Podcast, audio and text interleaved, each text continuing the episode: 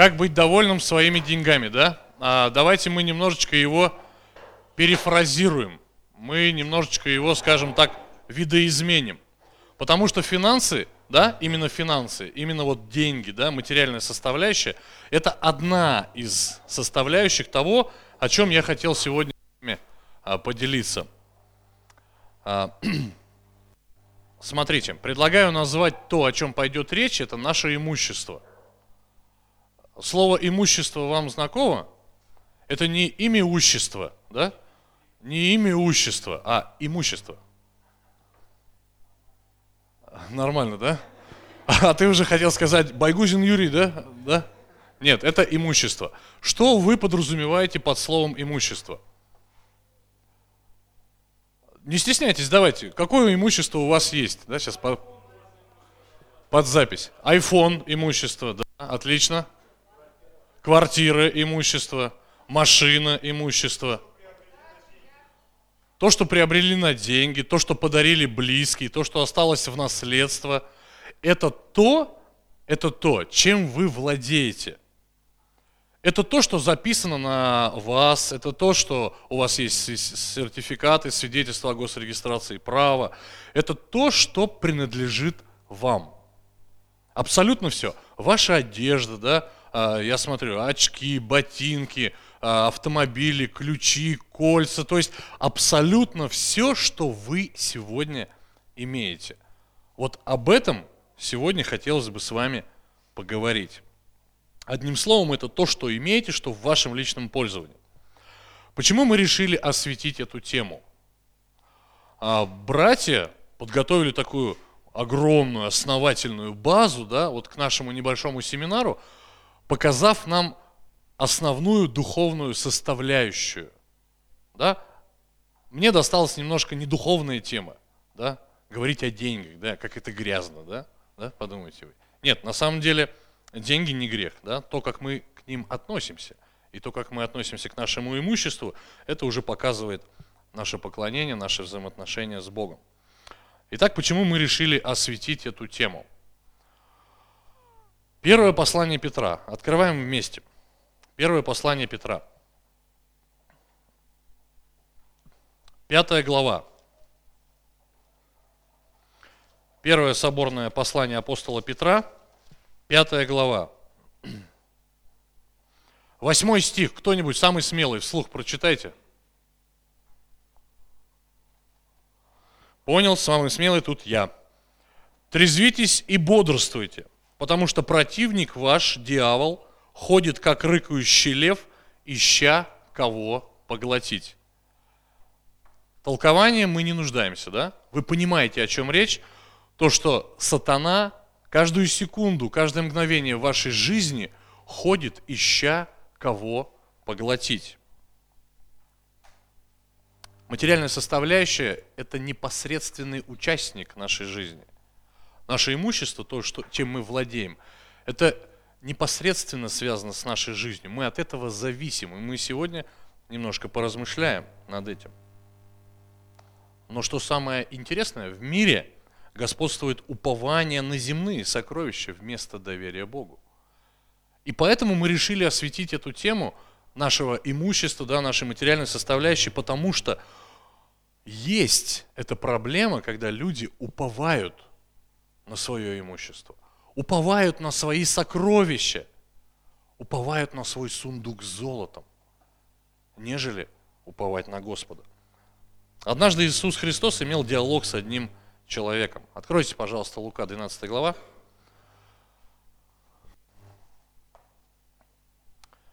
Я не буду, как Юра вчера, торопиться, чтобы последние полчаса вложить.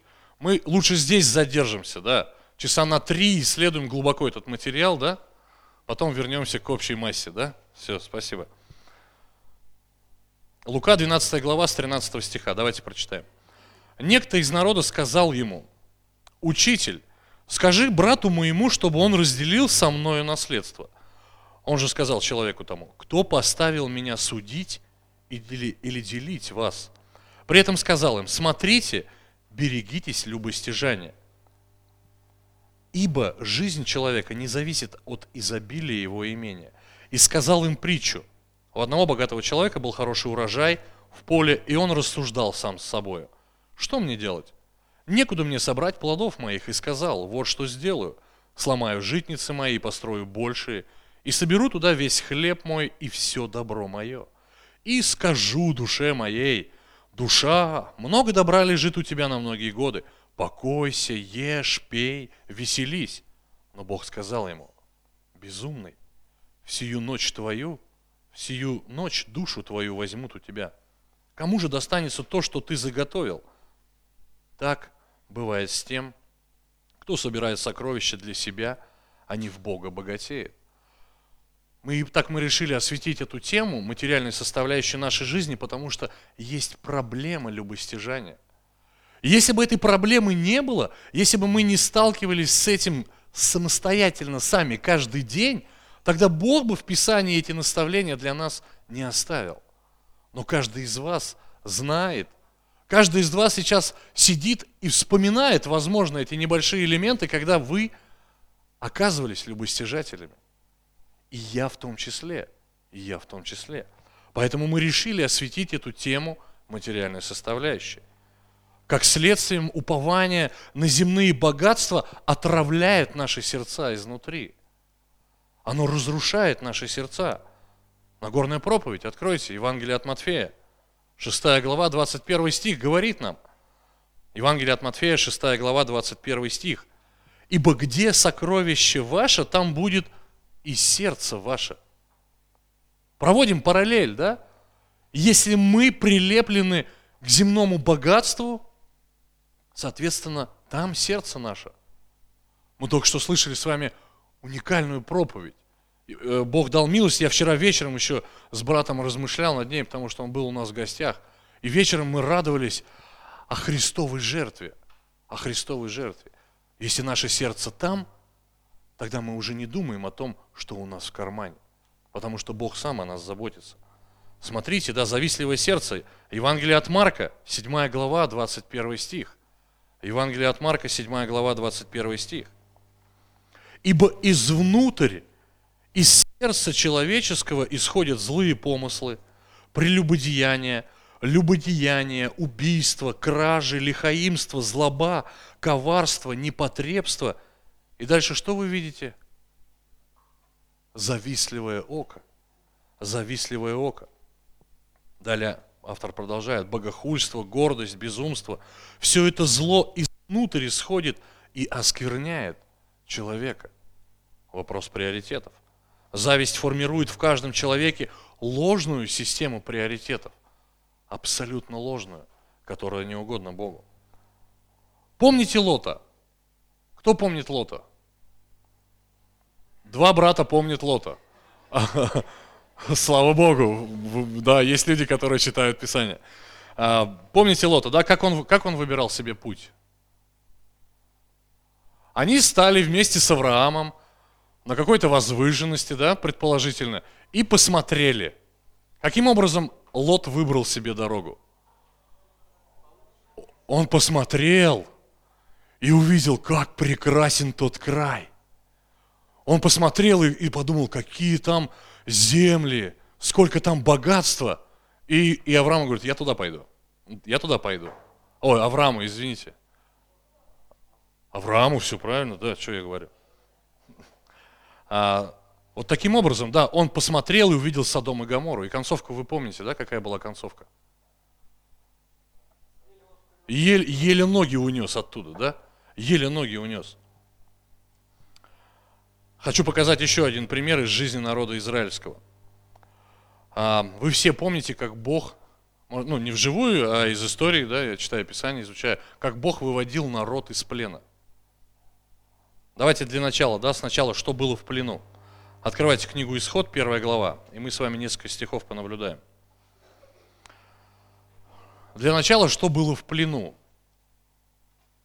После того, как Иосиф умирает, Первая глава с 8 стиха.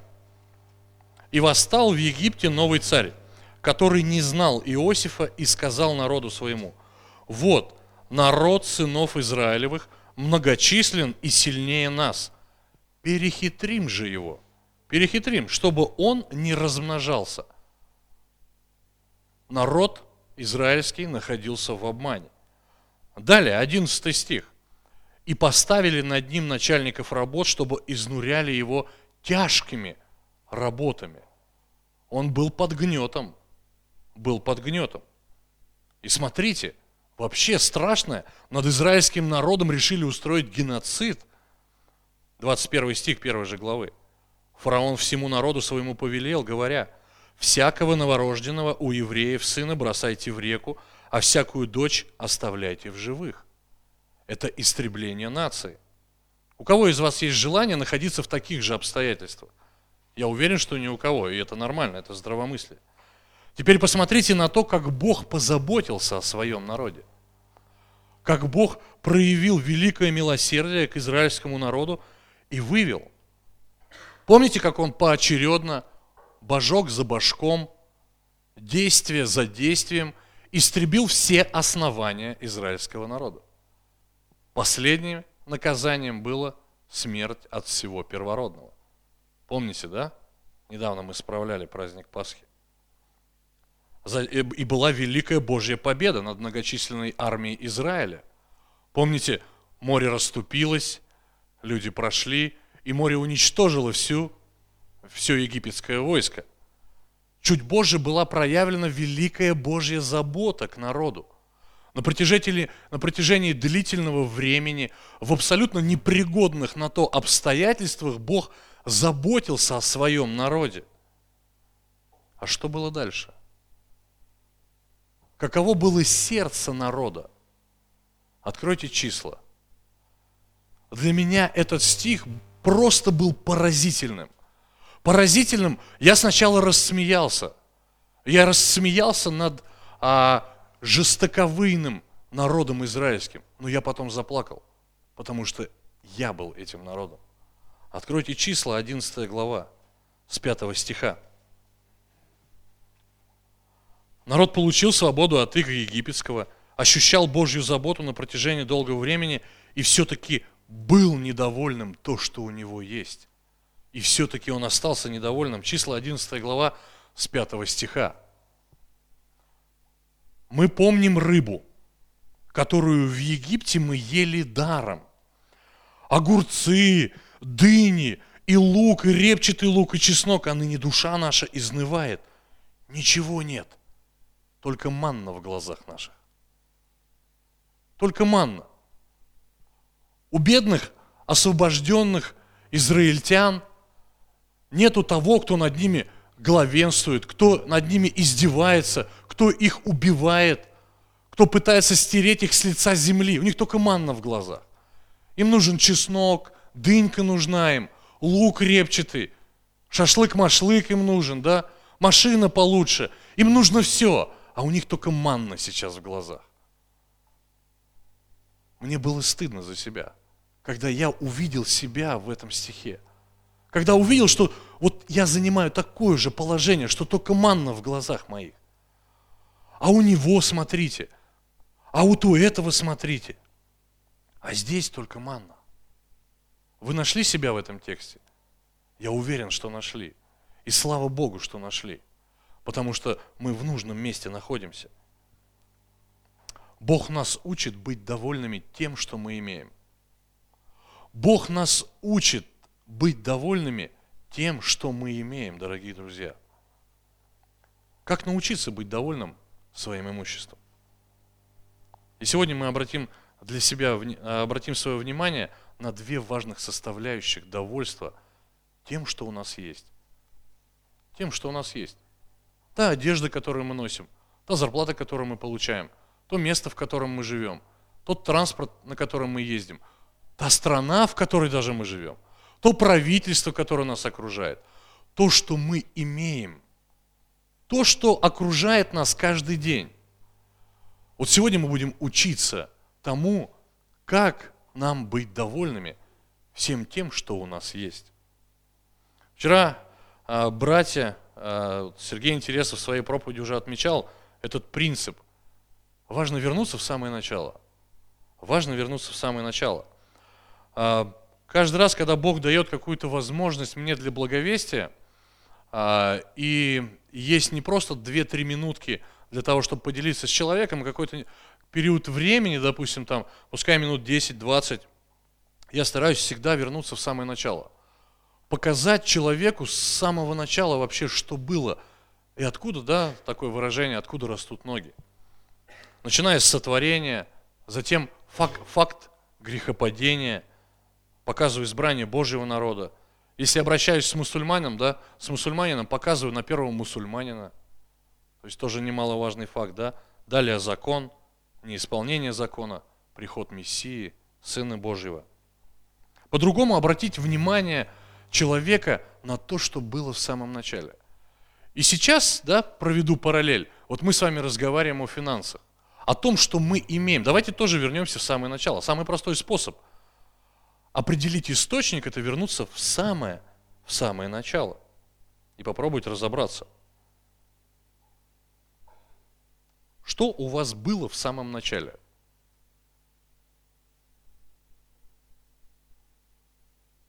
Что у вас было? В... То есть, когда началось ваше начало? Давайте, вот с этого, да, чуть пораньше. Вы родились, маленький такой, красненький такой, да, отсюда такая штучка, да, родились, рад, радостный такой весь, да, начали орать. Что у вас было? Ничего не было. А, Потом, когда вы умираете, что с собой вы уносите туда? Тоже ничего? Так вы все знаете, семинар заканчен?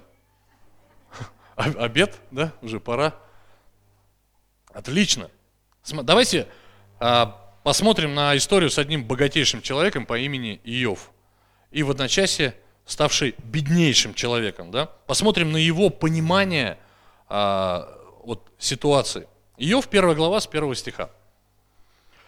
Был человек в земле Уц, имя его Иов. И был человек этот непорочен, справедлив, богобоязен, удалялся от зла, и родились у него семь сыновей и три дочери. Имение у него было семь тысяч мелкого скота, три тысячи верблюдов, пятьсот парволов, пятьсот ослиц и весьма много прислуги. И был человек этот знатнее всех сынов Востока. Хорошее положение, да, у человека – семь сыновей, три дочери, успешный. Скот, да, а, насчитал всего в общей сложности около 12 тысяч голов. Двор, да, штат его работников, а, весьма много прислуги мы здесь читаем. А, если мы посмотрим с вами на 29 главу, где он сетует на свое положение и вспоминает предыдущее положение, которое у него было, мы увидим его статус. Он был в почете и уважении.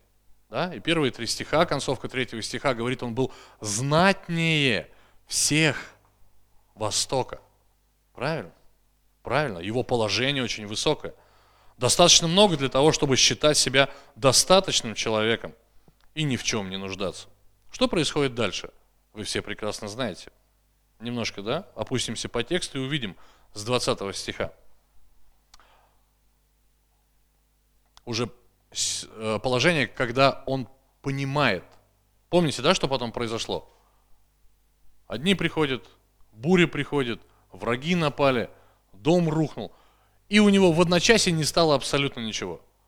У него было абсолютно все, положение знатнее всех, и положение, теперь у него нету вообще ничего. Смотрите, да, 20 стиха.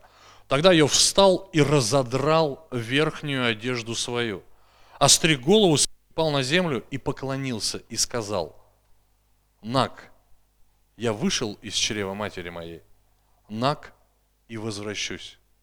Мы слышали уже этот стих, но мы еще раз на него вернемся. Понимание Божьей суверенности человека позволило ему произнести такую фразу. Нак в оригинале голый, да, как есть. Я голый пришел, голый и уйду ничего не имел, ничего с собой не заберу. У вас верное понимание, и это, это радует. И далее он показывает на источник своего богатства. Он говорит, Господь дал, Господь и взял. Господь дал, Господь имя Господня благословенно. Итак, мое, ваше имущество, тех, кто находится выше – тех, кто находится в братской, тех, кто находится в других церквях, абсолютно всех людей на земле принадлежит кому? Принадлежит только Богу. Принадлежит только Богу. Как скажете вы? Я же утром встаю, завтракаю, умываюсь, иду на работу, зарабатываю там деньги, я в поте лица тружусь, эти деньги мне дают, я откладываю десятину, а остальное убираю, трачу. Это мои деньги, я зарабатываю, я тружусь. Это же мое. Или не мое? Правильно, мое. Итак, я доволен тем, что имею. Это наша тема. Я доволен тем, что я имею. Отвечая на наш вопрос, как научиться быть довольным своим имуществом, а, можно дать твердый ответ. Можно дать бы, как быть довольным моим имуществом. Давайте поставим точки над «и», расставим, что ваше имущество – это не ваше имущество. И мое имущество – это не мое имущество. Все, что вы имеете, дано вам на время. Дано вам на время. Каждому на свое время. И то количество, которое вы имеете, это количество определил Бог. Смотрите, это самый важный принцип, на который следует обратить свое внимание. Только что Виктор Князев подвел итог своей проповеди и сказал, что если мы всегда будем смотреть на Иисуса Христа, все остальное не будет иметь абсолютно никакого значения. Абсолютно никакого.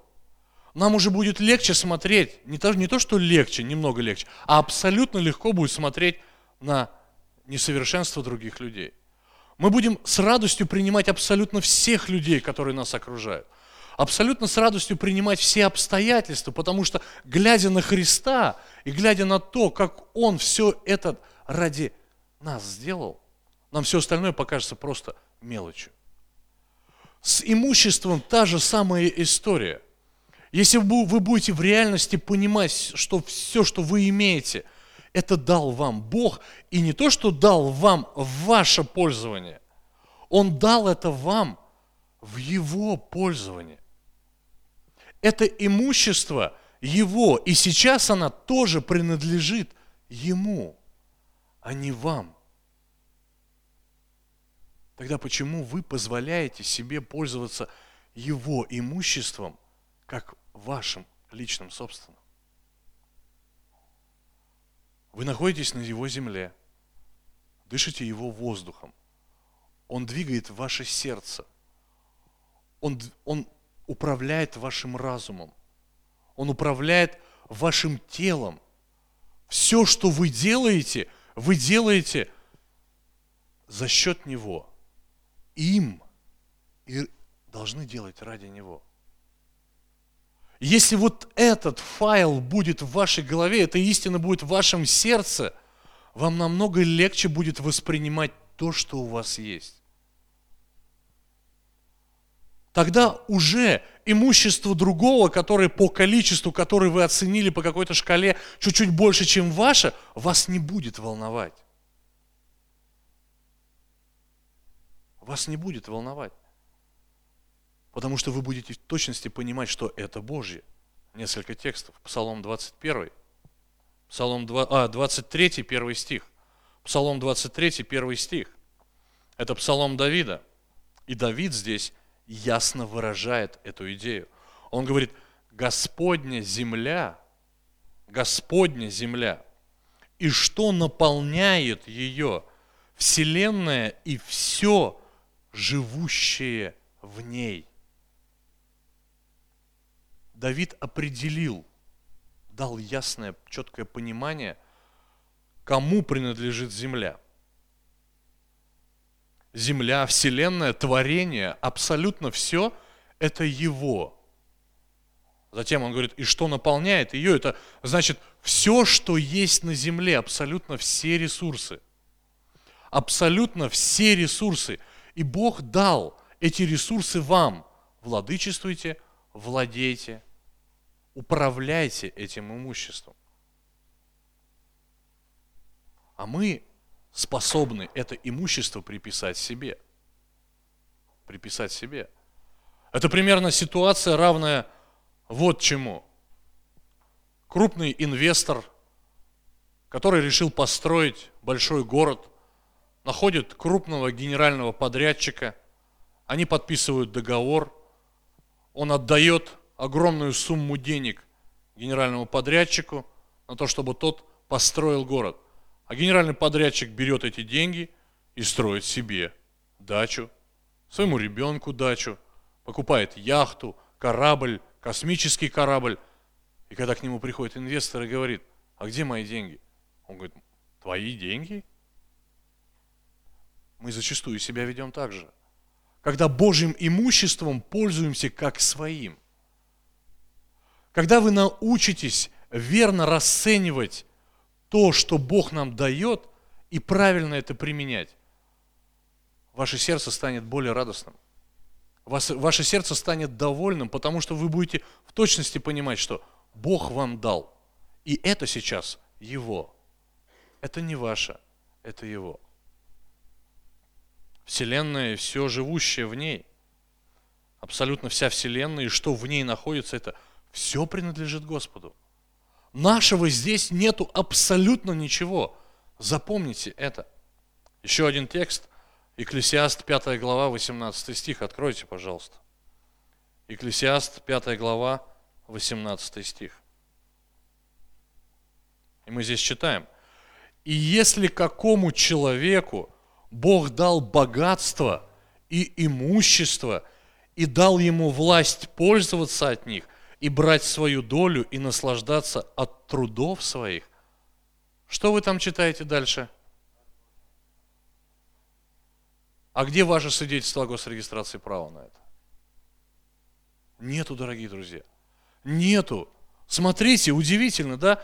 Бог дал человеку что? Богатство, по-другому обилие. Обилие богатства. Богатство показывает нам характер больше, чем нам необходимо. Больше, чем нам необходимо. Смотрите, он дал имущество, по-другому это имение, то, что вы имеете сегодня.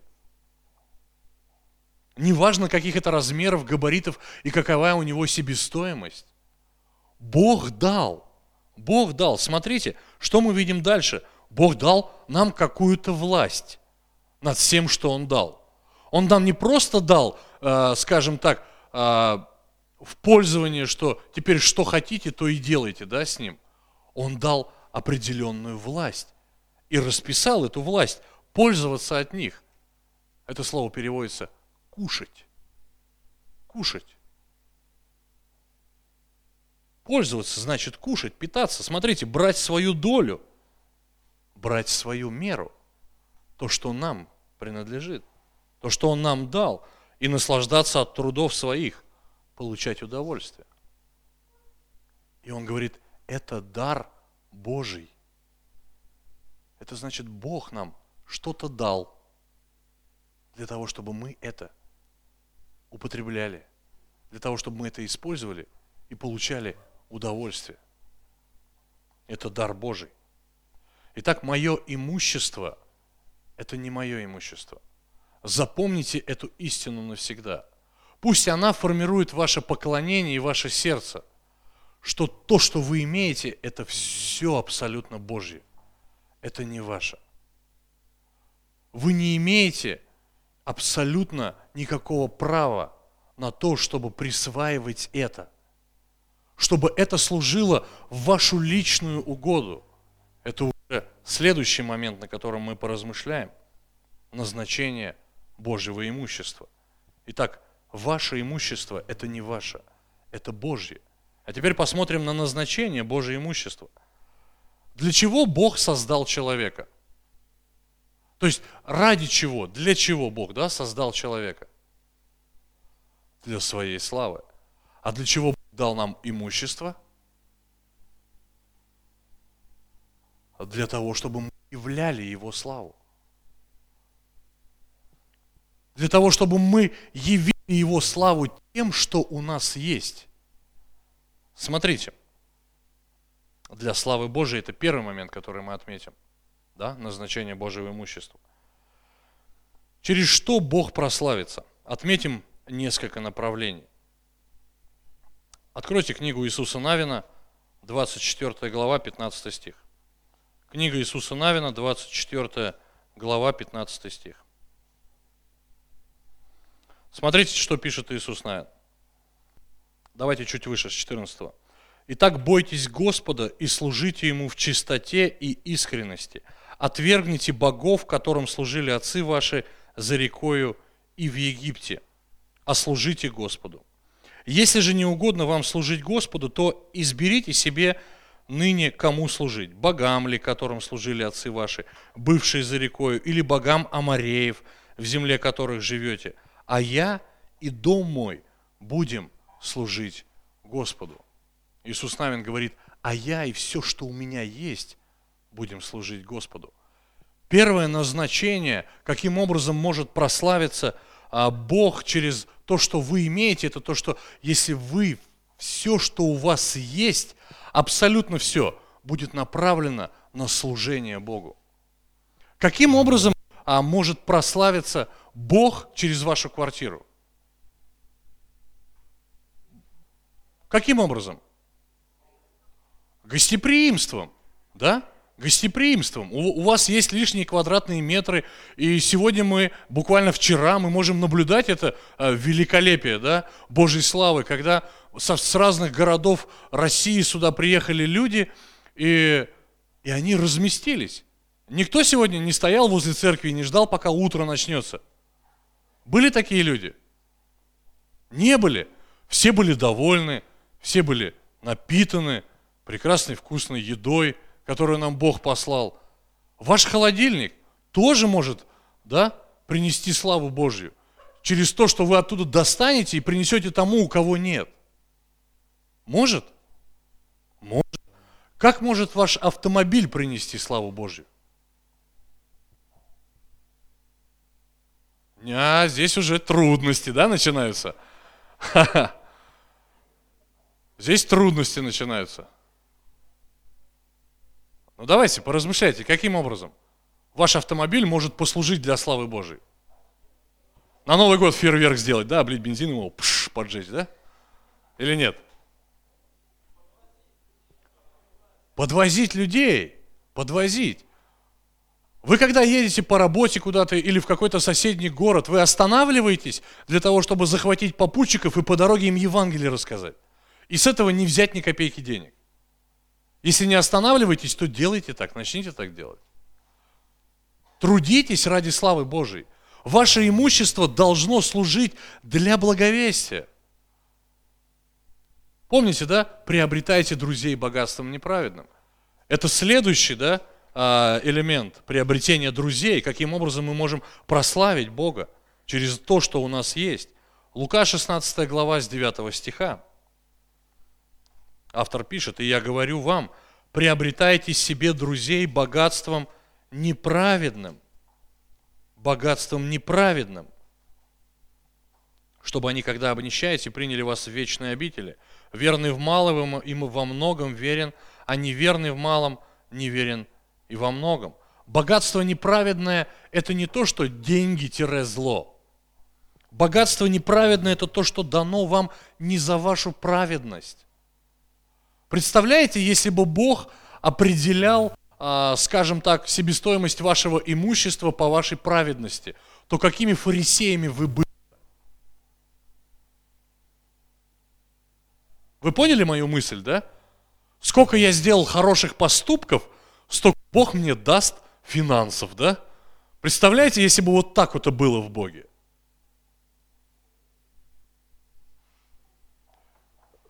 абсолютно нищими, да, как голый вышел, так прожил, да, и, и так и ушел бы. Абсолютно были бы нищими. А стараний сколько было бы? Стараний было бы выше крыши. Как мы старались бы, да? Хоть чуть-чуть прибавить свой кошелек или чуть-чуть его увеличить. Оно дано нам не по нашей праведности. Мы с вами читали чуть выше, это дар Божий. Это Божий дар, который Бог нам дал для того, чтобы мы для чего-то это применили. А для чего? Для того, чтобы явили славу Божью. Это самое основное назначение. Если у вас есть перегиб в том, что это лично принадлежит вам, то меняйте его. Потому что это принадлежит не вам, а Богу. И дано вам для того, чтобы явить Его славу, показать славу. Каким образом мы можем показать славу? Это если мы будем всем своим имением служить Богу, приобретать друзей богатством неправедным. Смотрите дальше. Еще один немаловажный момент. Как мы можем явить славу Божию через свое имущество? Это когда мы будем покрывать нужды церкви нужды церкви. Откройте Деяния, 2 глава, 44 стиха. Деяния, 2 глава, 44 стиха. Помните время Первоапостольской церкви? Все же верующие были вместе, имели все общее, и продавали имение и всякую собственность, и разделяли, э, разделяли всем, смотря по нужде каждого. Я не призываю вас сейчас продать все, принести в церковь, а, и потом каждому ровно разделим, как хотели сделать коммунисты, да, чтобы у всех все было равно. Нет, я хочу, чтобы этот принцип, на тот момент контекст, тот, э, тот исторический контекст, он показывает о том, что это было необходимо сделать.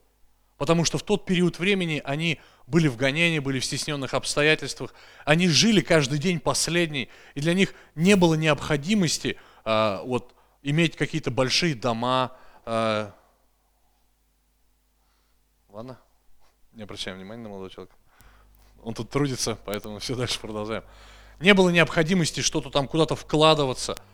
Контекст их времени, он определял такой формат общения, когда все приносили, разделяли, и все были довольны и рады. Формат нашего времени совсем другой. Кто-то не имеет дома молитв, да, кто-то имеет хорошие дома молитв, и слава Богу, и мы должны радоваться за любое положение, которое мы имеем – и наше имущество должно служить для славы Божьей, в частности, для восполнения нужд церкви, восполнения нужд церкви. Если у кого-то не достает одежды, а у тебя в шифонере висит две, отдай ее. Если у тебя есть запасное колесо, а у кого-то в церкви этого колеса нету, и оно прокололось, отдай ему. И не ищи, когда тебе вернут обратно. Не ищи. Расставайтесь с тем, что вам не принадлежит легко. Расставайтесь легко, но мудро.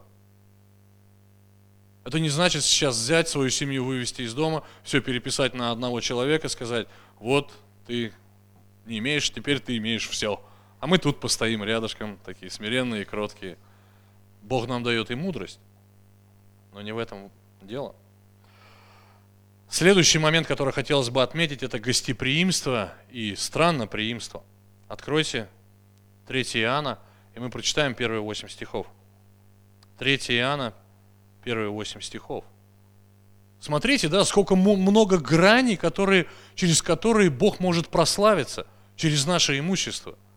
Опять, да, это выражение, оно уже укоренено в моем мозгу, наше имущество, да через Божье имущество, да, давайте будем учиться, да, правильно относиться к этому. Старец возлюбленному Гаю, которого я люблю по истине. Возлюбленный, молюсь, чтобы ты здравствовал и преуспевал во всем, как преуспевает душа твоя. Ибо я весьма обрадовался, когда пришли братья и засвидетельствовали о твоей верности, как ты ходишь в истине. Для меня нет большей радости, как слышать, что дети мои ходят в истине. Возлюбленный, смотрите, далее он радуется а, об верном исполнении истины этим молодым человеком Гаем. Он говорит, ты как верный поступаешь в том, что делаешь для братьев и странников. Ты как верный поступаешь в том, что делаешь для братьев и странников. Они засвидетельствовали перед церковью о твоей любви. Удивительно, да? Они засвидетельствовали перед церковью о твоей любви, ты хорошо поступишь, если отпустишь их как должно ради Бога. Ибо они ради имени Его пошли, не взяв ничего от язычников. И так мы должны принимать таковых, чтобы сделаться с поспешниками истине. Представляете, да, ситуация, идут миссионеры от города в город, проповедуют Евангелие, несут Слово Божье, да, ради того, чтобы э, не быть каким-то преткновением, они не везде могут принять эту помощь.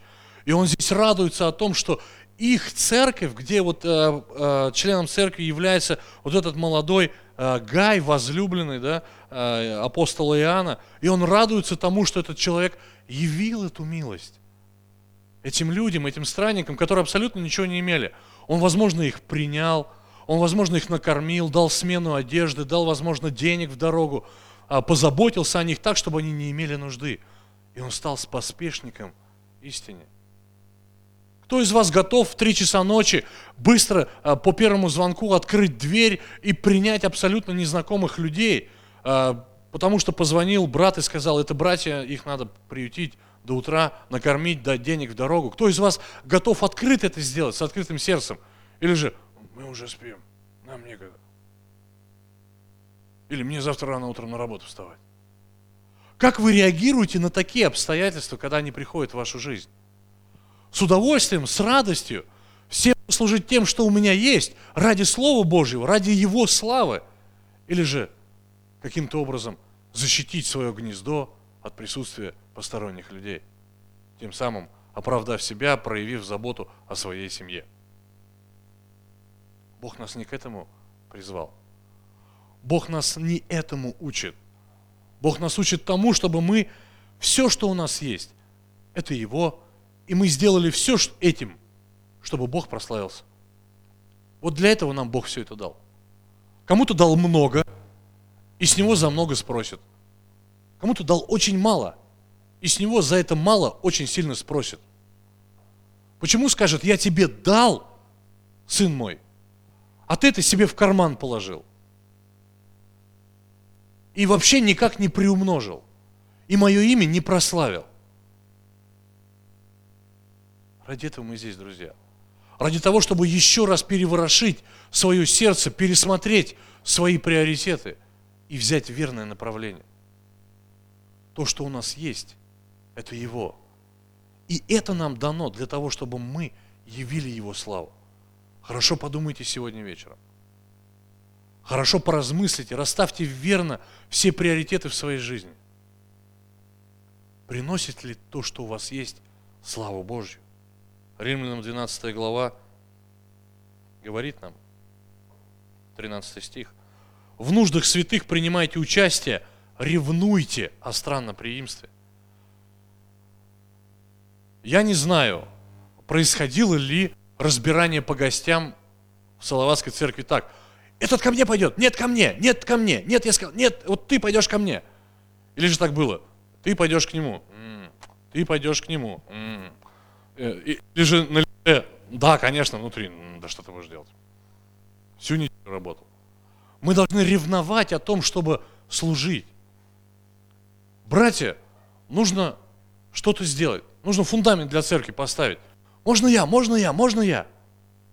Мы к этому должны стремиться. Мы не должны стремиться так, а хватит ли мне там? Раз, вот, вот так, да, вот так могу. Мы не к этому должны стремиться. Это не наше. И если эта истина будет работать в вашем сердце, вы будете успешным христианином. Успешным христианином. Следующий момент, немаловажный, это миссионерство. И сам апостол Павел в послании к филиппийцам в 4 главе с 14 6 э, стиха говорит об этом. Впрочем, вы хорошо поступили, приняв участие в ей скорби. Хорошо знаете, филиппийцы, что в начале благовествования, когда я вышел из Македонии, ни одна церковь не оказала мне участия подаянием и принятием, кроме вас одних. Ни одна церковь не оказала участия. Вы Фессалонику и раз, и два присылали мне на нужду. Удивительно. Мы сегодня имеем в мечтах такое положение.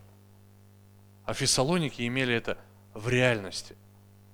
Мы можем мечтать сегодня о том, чтобы кого-то снарядить в миссионерство или взять на попечение кого-то, какого-либо миссионера. Или еще каким-то образом заботиться о тех, кто несет Слово Божье, потому что нуждающихся огромная масса людей. Огромная. Я прежде всего это в свой адрес говорю, и мне стыдно, что мы сегодня не имеем. Это огромное желание. Огромное желание расстаться с тем, кто у нас есть. Я прежде для себя это проповедую. И я хочу, чтобы мы вместе начали меняться в отношении того, что мы имеем. Потому что к этому нас призывает Бог, дорогие друзья. Благотворительность. Следующий момент. Матфея 5 глава 44 стих. И этих моментов огромное количество, где мы можем явить славу Божью через то, что у нас есть. Матфея 5 глава 44 стих. А я говорю вам, любите врагов ваших, благословляйте проклинающих вас, благотворите ненавидящим вас и молитесь за обижающих вас и гонящих вас. Благотворительность – это делание добра, производство добра, производство добра. Я, можно похвастаюсь? Да? Спасибо. Ну, я ради примера только это сделаю. Потому что я больше не нашел в мире примеров. Да, да только один пример нашел, да. У нас в подъезде живет один очень человек с трудным характером, с очень трудным. И у нас с ним, мы рядом ставим машины во дворе. И там такое расположение, то что если поставить машину и про, не проехать чуть дальше, то вторая машина не заедет. То есть там между деревьями, и мы ставим машину так, как елочкой во дворе. И если он раньше меня, раньше приезжал домой, то ставил ее все время вот раз, и чуть там буквально метр не проедет, и я уже не могу заехать в свою нишу. И мне приходилось ставить метров за 30, за 40 где-то от... И в прошлом году наступила зима, да? Помните, да, она была? Кто не помнит, я напомню, зима была. Вот. Наступила зима. И там получилось так, что несколько раз этот человек застревал, и я просто выходил с дома прям. Даже мне не надо было куда-то ехать, я выходил, толкал его. А потом был такой момент, когда его машину просто завалило снегом вообще. Он несколько дней уехал куда-то по, по работе, и он своим автомобилем не пользовался. И тут происходит такой момент, что я вышел с, под свою машину чистить снег, почистил под свою машину, Потом хотел уйти домой, обличился, думаю, надо ему тоже снег. Взял лопату и полностью очистил его машину, вообще полностью. И с последней лопатой э, его привозит какой-то его сотрудник тоже вместе с работы, он выходит и смотрит на всю эту картину. И я вот последнюю лопату с его территории выбрасываю. Все, я его машину сверху щеткой почистил, все сделал. Он влюбился в меня, я честно говорю.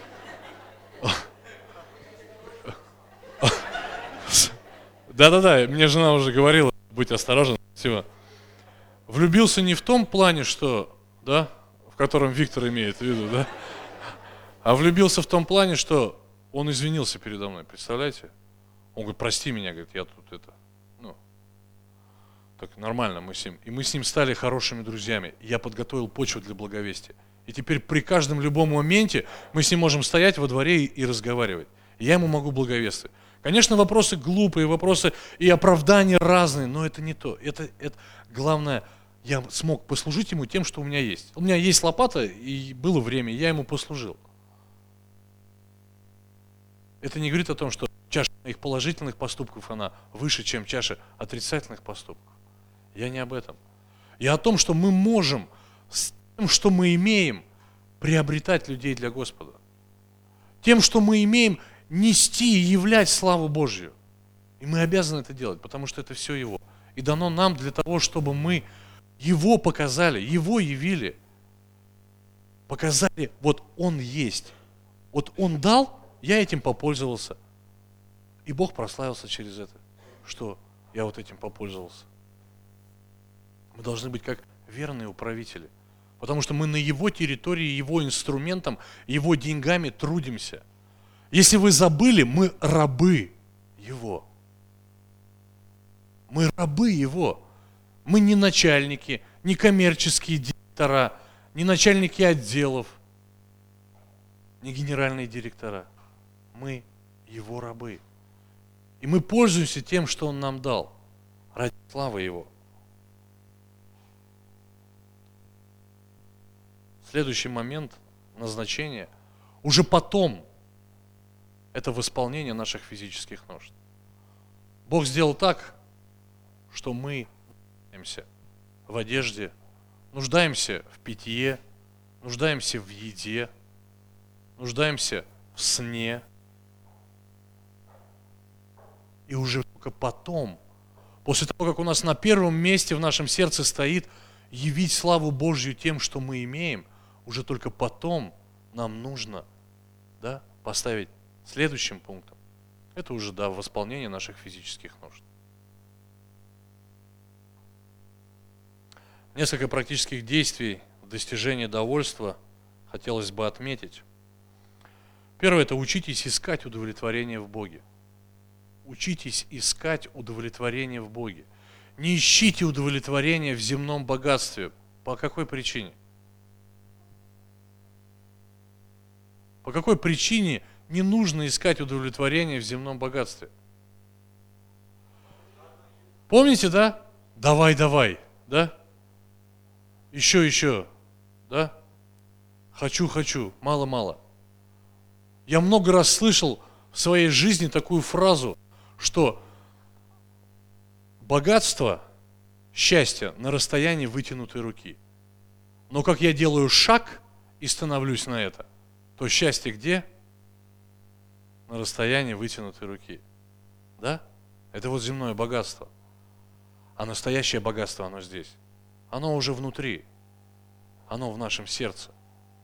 Ищите удовлетворение в Боге. Филиппийцам 4 глава. Я почему говорю ищите? Смотрите, что говорит апостол Павел. Говорю это не потому, что нуждаюсь, ибо я, он пишет, научился быть довольным тем, что у меня есть. Умею жить в худости, умею жить в изобилии, научился всему и во всем, насыщаться, терпеть голод, быть в обилии и недостатке. Все могу в укрепляющем меня Иисусе Христе. И смотрите, да, а, кто-то из братьев акцентировал внимание на этом слове, научился. Научился. Как вы понимаете слово научился? А опыт приобретается как? Большой, большой период времени, да? Вот так вот и не произойдет. Вышел отсюда, теперь все, железно, подкованный, знание есть, истина есть, все, с сегодняшнего дня я, да, полумения раздам нищим, а всех, кого видел, четверо воздам, да? Нет? Ну, посмотрим, да? да? Может быть и так, кто его знает. Научился это процесс – это длительный процесс, который включает в себя огромнейшее количество поражений, приобретенного опыта, пролитых слез, колен стертых в молитве. Научился, он пишет. Смотрите, он дальше перечисляет, да? Он говорит, я сегодня 14 минут э, жил в скудости, да? Потом полчаса в изобилии, да? Научился всему и во всем. Э, до обеда терпел голод, да? После обеда был в обилии и недостатке. И он пишет к вечеру, все могу в укрепляющем меня Иисусе Христе, да? Или же это какой-то период времени? Чтобы научиться жить в недостатке, сколько нужно времени? В обилии научиться, понятно, да, недели достаточно. О, как хорошо жить в обилии, да, неделю, м-м, нормально. А в недостатке, это, чтобы научиться, нужно очень длинный период времени – чтобы Господь до конца смирил. Это твое состояние, сынок. Сегодня это твое состояние, учись радоваться в этом. И не то, чтобы радоваться, но еще и приносить славу Божью тем, что имеешь. И Павел пишет, я научился. Это длительный, огромный, тяжелый процесс, которому каждый из нас должен учиться. Но есть всему основание. Он в конце подчеркивает это, он говорит, я в Иисусе Христе который укрепляет. Я в нем. И поэтому все, что мы говорим о довольстве, мы со всеми братьями направляем взор свой и ваш на Иисуса Христа. Только на Него, потому что без Него вы не научитесь быть довольными. Вне Него ваше счастье будет на расстоянии вытянутой руки. Я все время применяю эту фразу в своей жизни, она мне очень сильно нравится, и мне хочется до конца ей научиться, что богат не тот, у кого много. Богат тот, кто умеет тратить. Богат тот, кто умеет мудро применить то, что он имеет. Не от количества зависит, а от качества. А качество только в Иисусе Христе, который укрепляет. Это первый момент да, практического достижения. Учитесь искать удовлетворение в Боге. И помните, это немаловажный момент. Помните, Бог сам определяет, кому сколько дать. Бог сам определяет, кому и сколько дать. Если вы сегодня имеете мало, но смотрите на другого человека, и у него есть больше, чем у вас, и у вас завистливое око, то какие действия вы начинаете совершать? Искать вторую работу. Отправлять на работу свою супругу. Да? Работать по ночам на третьей работе. Организовывать какой-то свой бизнес, залазя в колоссальнейшие долги. Ради того, чтобы достичь того, что есть у него. А вида вы этого не подаете. Оправдывайте себя. Это нужно, это важно. Это вот на будущее для детей. Колоссальнейшее количество находите оправданий для себя и начинаете искать. Но вы забыли о самом важном. Забыли о том, что если Бог вам не определил быть богатым, вы только себе проблемно живете колоссальнейше. Если Бог не определил вам быть успешным бизнесменом или э, труду таким э, человеком, который за счет своего труда имеет много, вы в лепешку разобьетесь, но больше того уровня, который вам Бог определил, вы не подыметесь. Потому что это Бог определил, а не вы. Потому что Бог управляет, и Бог дает ресурсы, и Бог располагает людей, и Бог организовывает всю вашу жизнь. Не вы, а Бог. Если бы ваше имущество зависело от вас, от вас, лично от вас, от ваших ресурсов, от ваших возможностей, от ваших способностей, то вы бы все были успешными и богатыми, за исключением людей ленивых, или которые говорят, что ну, мне и так хватит, ай, пойдет. Большинство было бы из нас успешными и богатыми, если бы это от нас зависело. Но все, что мы делаем, зависит от Бога.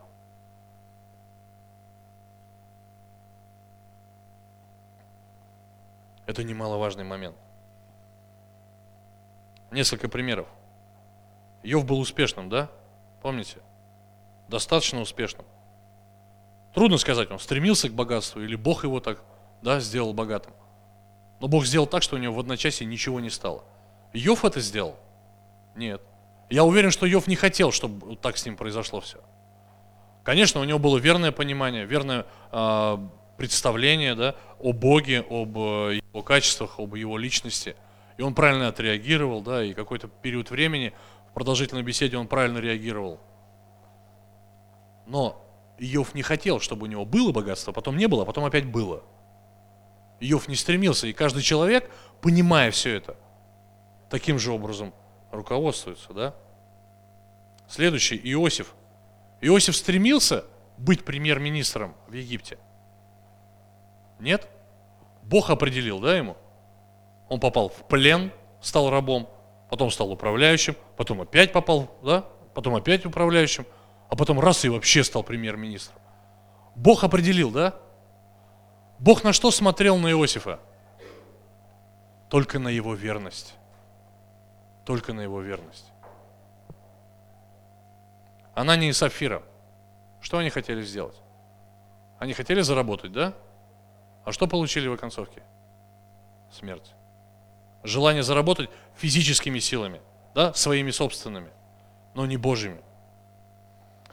Итак, какие два урока вы сегодня взяли? Какие два урока вы сегодня взяли?